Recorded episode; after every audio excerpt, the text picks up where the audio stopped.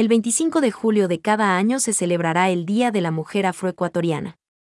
La Asamblea Nacional declaró el 25 de julio de cada año como el Día de la Mujer Afroecuatoriana, negra afrodescendiente, como reconocimiento a su aporte en la historia dentro de la construcción de la nación, la preservación de la cultura y derecho a vivir con dignidad.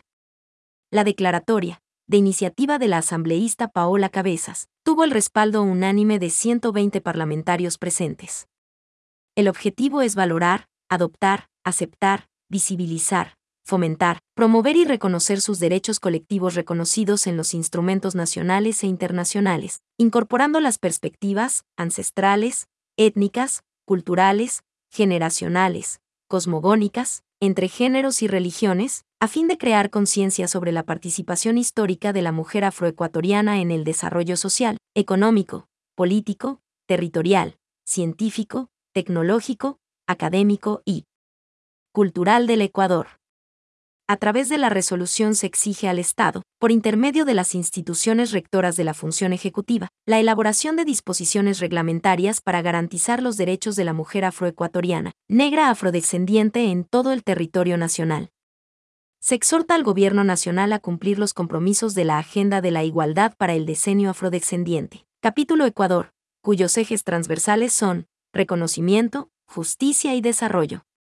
También demandó de las funciones del Estado y de los gobiernos autónomos descentralizados incluyan en el calendario cívico e histórico de las respectivas localidades, el 25 de julio de cada año, como el Día Nacional de la Mujer Afroecuatoriana Negra Afrodescendiente, y que la Secretaría de Derechos Humanos y la Secretaría de Gestión para el Desarrollo de Pueblos y Nacionalidades remitan a la Comisión de Garantías Constitucionales un informe anual sobre las acciones que hayan realizado.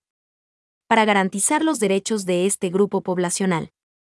A la sesión acudieron alrededor de 100 mujeres afrodescendientes.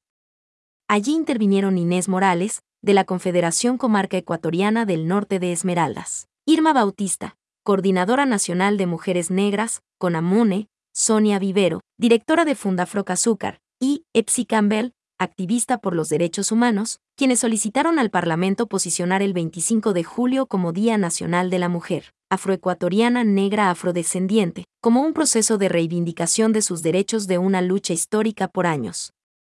Ellas, alzaron su voz para pedir a la legislatura respuestas en defensa del territorio heredado desde sus ancestros, acciones afirmativas para vivir en mejores condiciones, y reivindicar su lucha contra el racismo la legisladora Paola Cabezas recordó las conquistas históricas de la mujer afrodescendiente y la lucha contra la discriminación. Insistió en la necesidad de dictar políticas públicas a favor de este grupo poblacional que ha sido discriminado, en derechos y oportunidades. En el debate, legisladores de diferentes bancadas legislativas destacaron que es momento de restaurar y reparar siglos de injusticia. Recordaron la explotación, discriminación, opresión a lo largo de la historia del Ecuador no solo de las mujeres afrodescendientes sino también del pueblo indígena.